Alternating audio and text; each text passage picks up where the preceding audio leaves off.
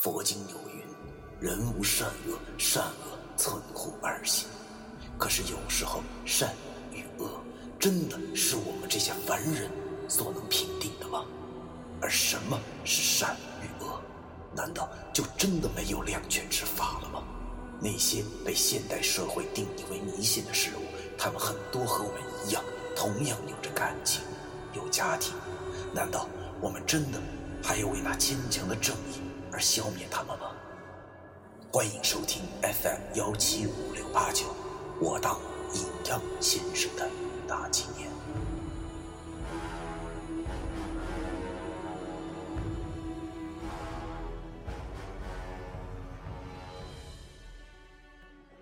第一百九十五章：记忆的重叠。那甜美青涩的少女，如今的脸上依然已经沾上了少许的风尘，青涩不在，让我的心中不免有些感慨。哎呀，这便是人生啊！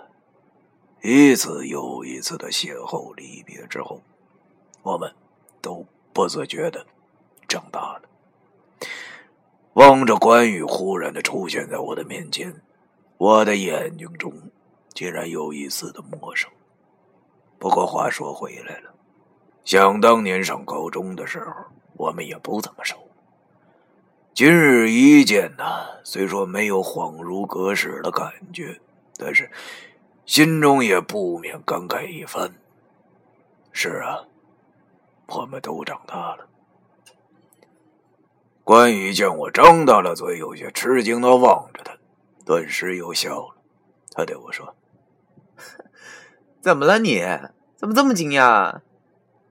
我回过了神儿，意识到了自己显然已经失态了，于是。赶紧把半截香肠丢到了一边，然后快速的抹了抹嘴，换上我那副专用的表情，对着他说：“哎呦，真是女大八百多变呐，我都认不出来了。这么巧啊，你也回龙江啊？”关羽见我终于说了点正常的，便呵呵的对我说：“ 是啊，我这几年一直在秦皇岛呢。”这次回家就不打算走了。对了，听说你这几年一直在哈尔滨啊，过怎么样啊？哎呀，也不知道他是听谁说的。要说老娘们就是老娘们，即使再年轻再漂亮，也脱离不了八卦消息。没事聚在一起东扯西扯的。我见他这么问我，苦笑了一下，哼，抖了抖我身上的李能。对着他说道：“嗨，凑合活呗，给人家打工打累了就辞了，想休息几天。”关羽眨着大眼睛，忽闪忽闪的望着我，然后笑着对我说：“行啊，你啊，一身的牌子。对了，前两天我在李宁也看见你这件衣服了，打完折才四五百呢。你你你这多少钱买的？” 嘿，我。我有一种想钻地洞的感觉，他这什么眼神啊？没见我胸口这标志缺一竖啊！于是我尴尬的笑着对他说：“ 就那样吧，没多少钱。”眼见着气氛是越来越不对劲儿，我慌忙的转移了话题。好在我天生能扯，我俩多年的老同学没见，今儿。竟然在火车上遇上了，怎么能不好好聊聊呢？关羽跟我说，她上大学之后就跟男朋友分手了，这些年又谈了几个，但是都不怎么合适。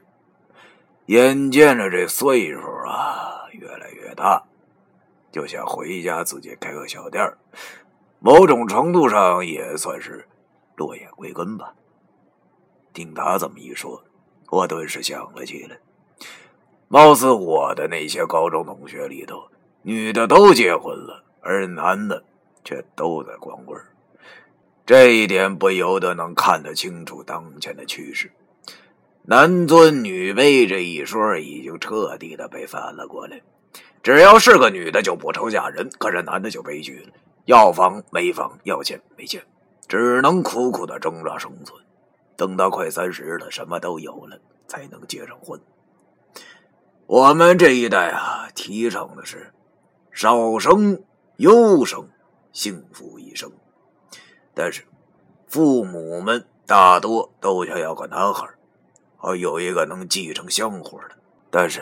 到了现在这个年代，无疑都反了过来，物价上涨造成了光棍成群，生女孩无疑是最好的选择，因为男孩是建设银行，而女孩则是招商银行啊。建设银行需要大量的银子建设家庭，而招商银行则是可以外来引资，十分的飘逸。他妈的！哎呀，这他大爷的世道变了！在感慨时间带来的改变的同时，我也愈发的觉着，好像只有我没有变，依旧是那副吊儿郎当的模样。如果我也变了，可能只是越来越倒霉了吧。我俩聊得挺开心，多年的老同学相见不免都要叙叙旧，聊聊其他的同学怎么样了。可是他跟我一样，好多同学都失去了联系，大家都长大了，都各自有各自的生活了。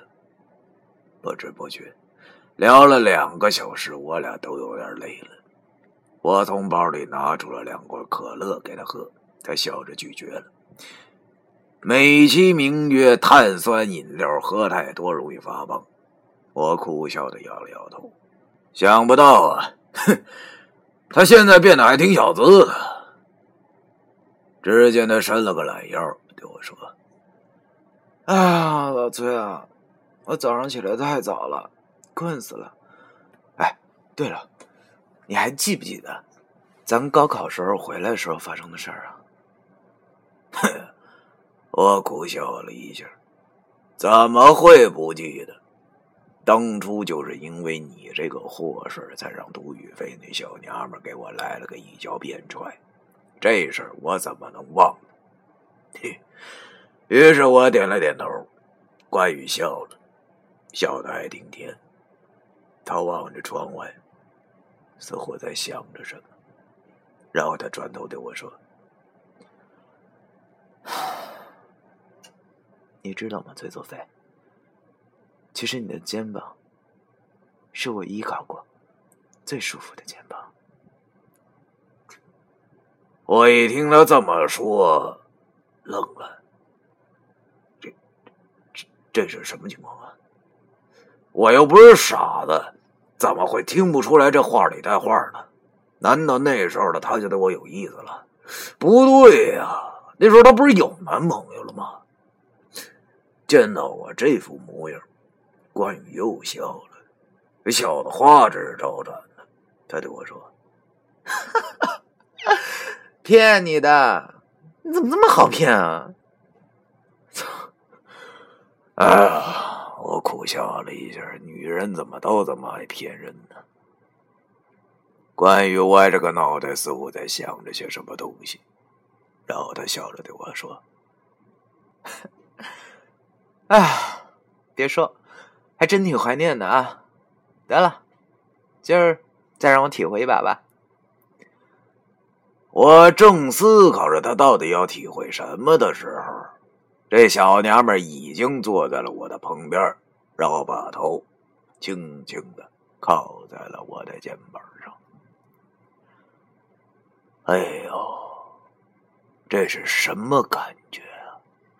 当时我就有一种想哭的冲动，一股香气不自觉的就往我鼻子里钻，啊！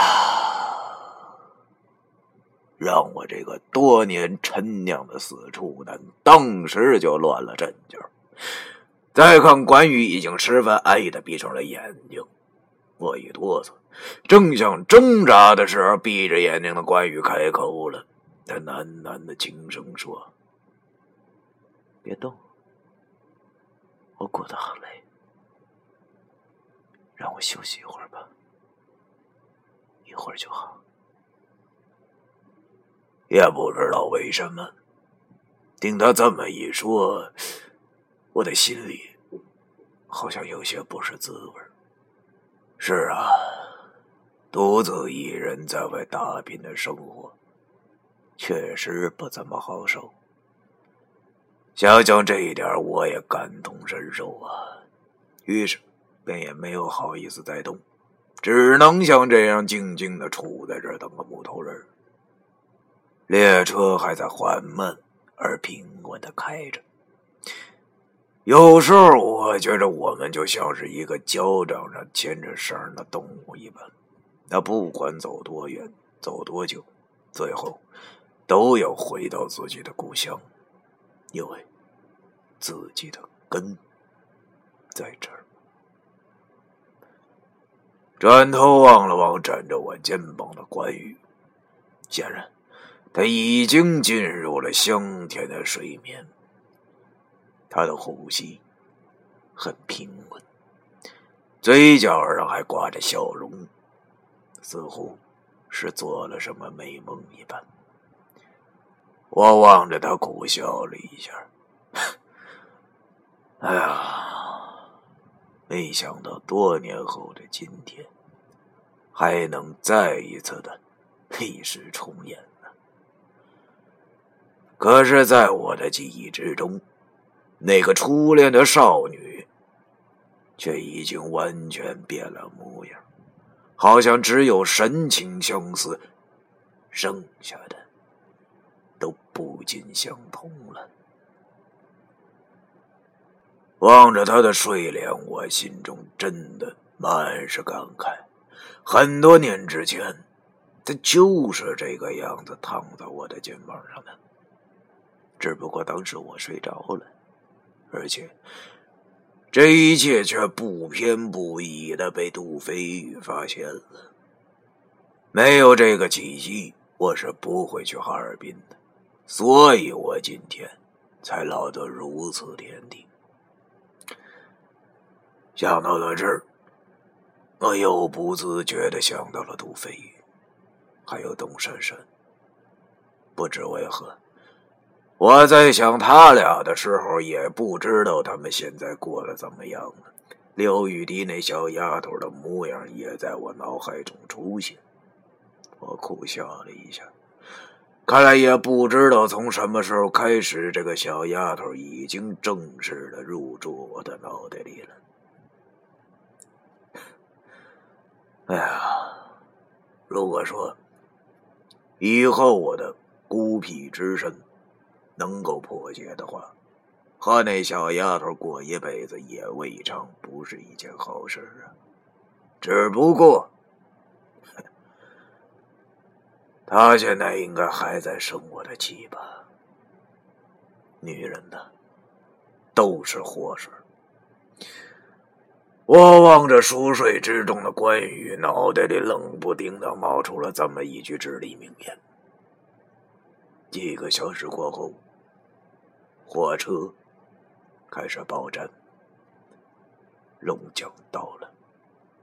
于是，我轻轻的摇醒了关羽，告诉他到站了。不得不说，女人最可爱的时候，那就是刚睡醒的时候了。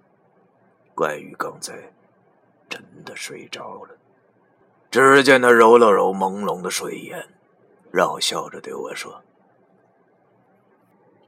啊啊！这么多年，啊，这么多年没有睡过这么踏实了。听到这句话，我的心中忽然感觉到一阵触动。我也不知道因为什么，一股悲伤感浮上了心头。我苦笑了一下，可能是因为我和他一样吧，已经。很久没睡过好觉了。我俩下了车，走出了站台，互相道别之后，我为他打了辆出租车，然后看着他扬长而去。再见了，我的初恋。此刻的我心中有些感慨，看来初恋确实是美好的，但是不一定真的适合你。就像我现在对关羽已经一点想法都没有了，而他到底喜欢过我没有，恐怕也只有他自己知道。现在已经不重要了，因为大家都长大了。由于上车之前已经给老爹打过电话。老爹一如既往的来接我，我转头望去，哎呀，只见老爹早已经站在远处，笑呵呵的望着我了。我善良的老爹啊，可能是刚才看见我送关羽上车，他就没好意思过来打扰。他知道他的儿子长大了，已经有自己选择生活的权利了，所以。他便站在一边，静静的看着。我看见老爹，十分高兴的上前抱着他。呵，这小老头我现在已经比他高出快半个头了。老爹拍了拍我，笑呵呵的问我：“哎呀，那姑娘谁呀？对象吗？啊，你啥时候领家来，让大伙帮你参谋参谋呗？”哼，我苦笑了，怎么老爹也这么八卦起来了？于是我便对着他说：“不是，不爹啊，这什么什是什么对象啊？一起的同学。对了，我奶最近怎么样啊？身体？”我爹边走边说：“啊，挺好的，就是老是挂着你呀，你呀。”你再怎么忙，啊，一个星期你也得抽空给家里打个电话吧？你，啊，呵，我苦笑着。